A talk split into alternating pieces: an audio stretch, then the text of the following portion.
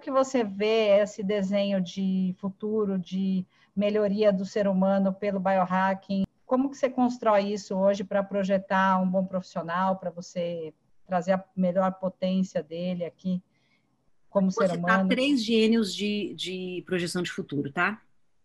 Buda, incrivelmente, vocês vão, vão descobrir por quê, Toby Walsh e do Paul Allen, tá? Primeiro eu vou explicar o que é singularidade, porque a gente uhum. consegue entender qual é o conceito que está é, levando a revolução da inteligência artificial. Que é, tudo que a gente faz hoje tem relação com a inteligência artificial, biohacking também. Né? Tudo que você monitora, observa e muda tem a ver com biohacking, tem a ver com inteligência artificial. O crescimento da, da evolução acelerada da inteligência artificial, em tese, levaria a mudança impactante no mundo e talvez irreversível não só na nossa vida, mas na civilização que foi construída por nós. Esse é o conceito é, de singularidade e o conceito de revolução da inteligência artificial. E em 2017, o Toby Walsh, ele escreveu o seguinte: a singularidade final talvez não esteja tão perto. Os resultados decrescentes da inteligência artificial mostraram que, mesmo que haja melhorias exponenciais, elas podem não ser suficientes para melhorar a performance em problemas altamente complexos. A teoria do Paul Allen, Complexity Break, prova isso, que há limites da inteligência artificial. Por quê? Tem classe de problema que nenhuma superinteligência vai resolver. E, nem, e não vai nem se aproximar né, com, com, com eficiência. Por quê?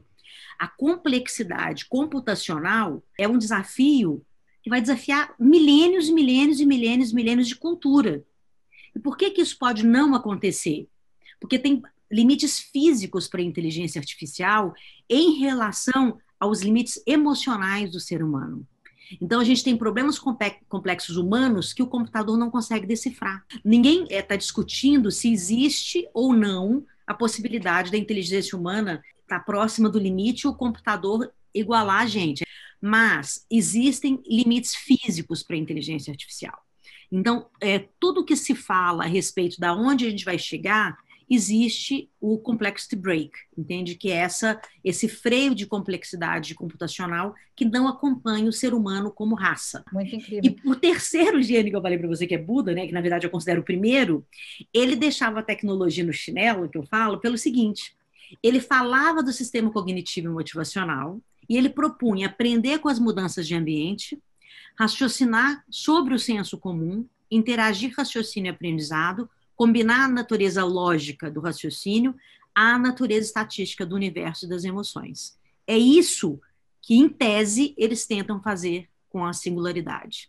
E o Alfred Whitehead, ele é, defende que o Neurosymbolic Computation é, são os únicos motivos para a gente não conseguir chegar à singularidade da inteligência artificial, que é o que Buda propõe com os exercícios que a gente faz, que todo biohacker raiz conhece, porque a base da maior parte dos exercícios de respiração de biohacking vem de Ayurveda e vem de budismo, né?